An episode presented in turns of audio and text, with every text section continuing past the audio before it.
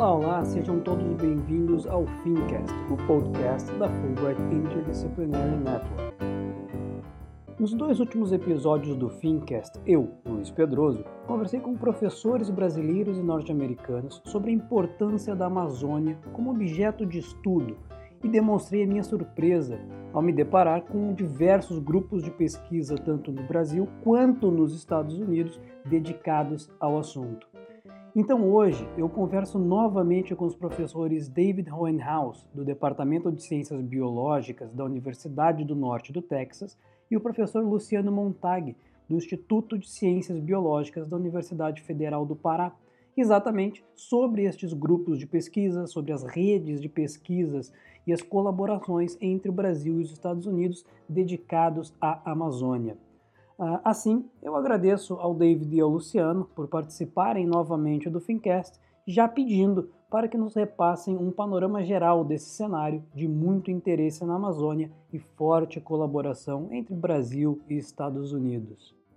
Tá, essa é uma, essa é uma questão bem, bem complicada, porque eu acho que você pode até quase falar o que não está uh, participando, quem, quem não está participando em, em, pesquisa no Amazonas. Uh, eu, eu fiquei surpreso. Uh, aqui na, na, minha universidade, por exemplo, tem várias pessoas no meu departamento que não trabalham comigo, mas que têm pesquisa em colaboração com vários grupos na, na Amazonas, incluindo pesquisa para entender é, a, componentes químicas de plantas que pode ser uh, importante em medicinas, um, pessoas trabalhando com diversidade de microorganismos no solo e como afeta ou responde a uh, mudanças climáticas. Eu trabalho com, com vários grupos para entender como mudanças no uso do solo, no desmatamento, em princípio, uh, afeta diversidade e ecologia de riachos, mas uh, tem, tem tantas áreas que pessoas estão uh, colaborando com, com professores né, no, no, Brasil para entender questões aplicadas. E, e, realmente é. Quase todo mundo tem algo que eles poderiam fazer e muitos que eu conheço já já colaboraram ou estão colaborando agora com pessoas no Brasil, uh, em, na, na Amazonas mesmo. E aqui no Brasil, né, Luciano, também há um crescente uh, movimento de brasileiros uh, e de redes de pesquisa colaborando com esses laboratórios e pesquisadores nos Estados Unidos, correto? Sim, Luiz. É... Assim, a gente vem percebendo dentro das, das, das universidades, né, eu tenho muita atuação dentro das áreas de pós-graduações, né? Já fui coordenador de três programas de pós-graduação. E a gente vê esse, esse, essa migração dos nossos alunos e a vontade deles de irem para os Estados Unidos para melhorar seus aprendizados, colaborar em outros laboratórios, vivenciar outros laboratórios, né? É, eu tive a oportunidade de não ir na, durante o meu mestrado, doutorado, mas eu consegui fazer um estágio docência né, há três anos atrás, onde eu conheci o professor David até, que foi excelente, né? Eu fui para College Station, no, no, Texas, com o professor Kirk, que é um dos grandes nomes aqui de conhecedor, de, da ictiofauna amazônica, né? Junto com o professor David House. Uh, então, assim, a gente vê esse movimento. Eu tive a oportunidade de levar um aluno de, de doutorado para participar dessa, desse estágio comigo. E eu acho assim, é, é, um movimento extremamente importante. Né? A gente das áreas de ecologia, a gente vai lá para buscar, para buscar novas técnicas, buscar novos conhecimentos, vivência de laboratório, uh, reconhecer como é que fazer as análises, né? Mas tem uma linha de pesquisa também da pessoal da sistemática, né, que cuida lá para identificar as espécies, reconhecer espécies novas, que eles necessitam de grandes séries de coleções biológicas. E aí os Estados Unidos ele domina, né, uns grandes coleções de, de vários grupos biológicos.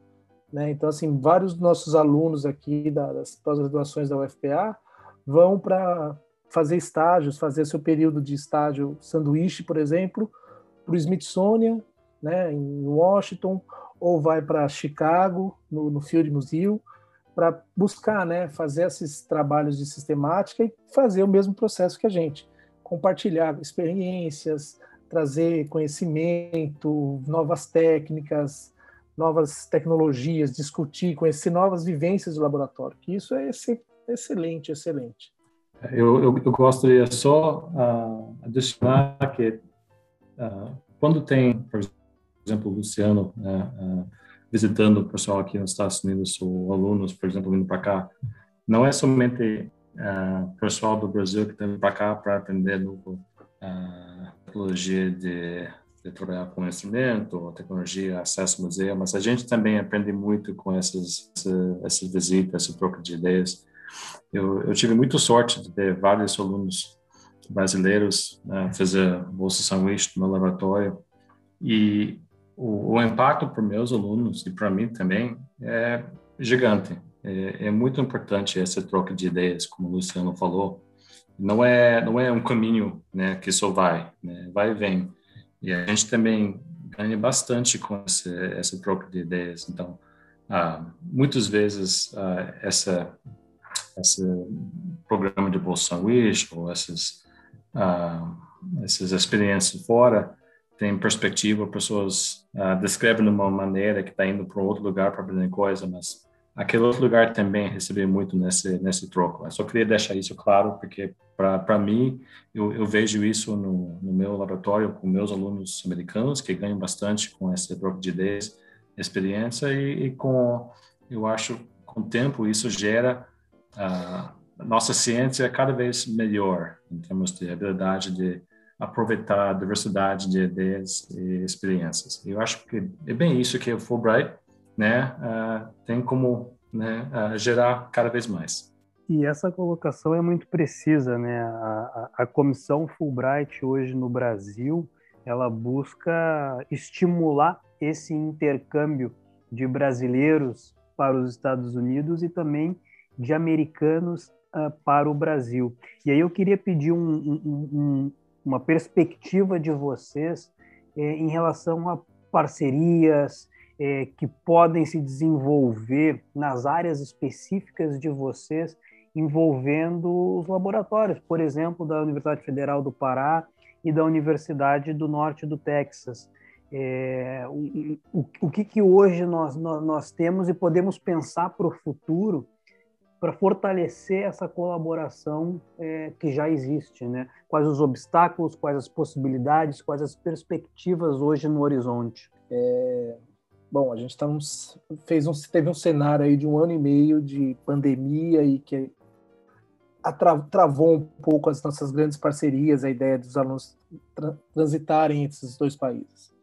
Mas eu acredito que é, uma, é um, um futuro bem próximo e a gente tem é, temos as portas abertas para a gente continuar nas parcerias, né? A gente é, a gente espera que isso seja uma, um caminho aberto. A Universidade Federal do Pará, o nosso laboratório é, está de portas abertas também para receber alunos é, americanos, né?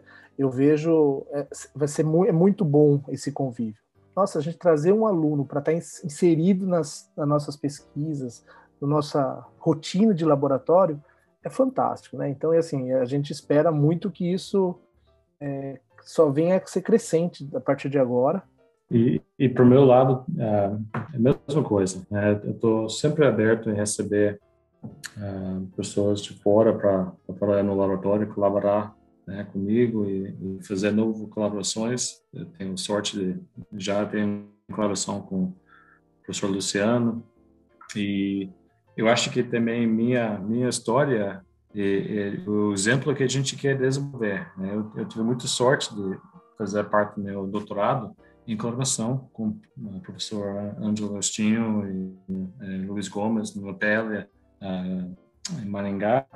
E desde lá, é, desenvolver cada vez mais colaborações, né, com, quando os, os alunos que estavam fazendo doutorado no mesmo tempo que eu estava fazendo, agora estão virando, estão já faz tempo, uh, professores, receber alunos deles e mandar meus alunos para colaborar com eles uh, esse, esse tipo de conexão, que não é só um ano, uma experiência de seis meses. Esse, esse é ótimo, mas desenvolver esses laços né, por bastante tempo, né, para o resto da, da carreira, né, é muito importante. E, e, como eu já falei para para nós aqui receber uh, alunos brasileiros é muito importante e eu, eu já mandei alunos americanos para o Brasil para fazer a pesquisa e para eles também é super importante. Então, para mim, cada uh, oportunidade que eu tenho para oferecer ou uh, disponibilizar essa mesma oportunidade que eu tinha, uh, para mim está fantástico. Eu, eu, gostaria a gente falar pay it forward em inglês, né? Uh, fazer algo que vai uh, ajudar no, no, no, próximo etapa, né? Manda para frente. E aí convido tanto o David quanto o Luciano e a você ouvinte a acessarem o site da Comissão Fulbright, porque o site, no site da Comissão Fulbright Brasil há diversas bolsas, algumas oportunidades que são valiosas para fortalecer esses objetivos eh, e as possibilidades de pesquisas entre Brasil e Estados Unidos. Professores David e Luciano, mais uma vez eu agradeço uh, vocês prontamente terem aceito o nosso convite, trazer um pouco da experiência de vocês, nos auxiliar a compreender melhor a relevância da Amazônia para o mundo de hoje e também a entender e conhecer esse panorama da pesquisa eh, nos Estados Unidos e aqui no Brasil sobre, sobre a Amazônia. E já deixamos, né, já dando um spoiler, já deixando o convite de antemão, ainda sem data definida, mas para uma discussão que faremos, e aí agora entrando bem a fundo na pesquisa de vocês relacionada ao, ao Rio Xingu. E aí acho que acho que o, Luciano pode fazer esse convite um pouquinho mais detalhado, né, Luciano? do que do que vem pela frente em termos de discussão. Acho que para gente, para mim tem sido um, um, prazer enorme estudar um pouco mais sobre o assunto, conhecer mais e poder ouvi-los nesses dois últimos episódios do Fincast. Obrigado, Luiz. Então, e agradeço aí a, a todos os ouvintes também que estão com a gente, né? E faço, como o Luiz falou, eu faço o convite para a gente veio nossa discussão, né? Essa, a ideia de falar um pouquinho do Xingu foi uma ideia que está nascendo agora, né? Com, com o David, da gente trabalhar um pouquinho com as teias tróficas do Rio Xingu, é, através de análises de, de, isótopos estáveis que o professor David domina e tem e faz os, as análises, inclusive no laboratório dele. Então, assim, é uma parceria que a gente está come, tá começando a construir ainda, mas a gente gostaria de compartilhar um pouquinho sobre essas teias, o que, que são essas, a importância dessas teias tróficas num rio onde tá, se, se tem um impacto de uma usina hidrelétrica. Né? Então, assim, vai ser, só vai ser um bate-papo, acho que legal, né, para a gente entender um pouquinho como é que está funcionando lá. É uma coisa que a gente está bem construindo ainda e a gente queria compartilhar com, com vocês.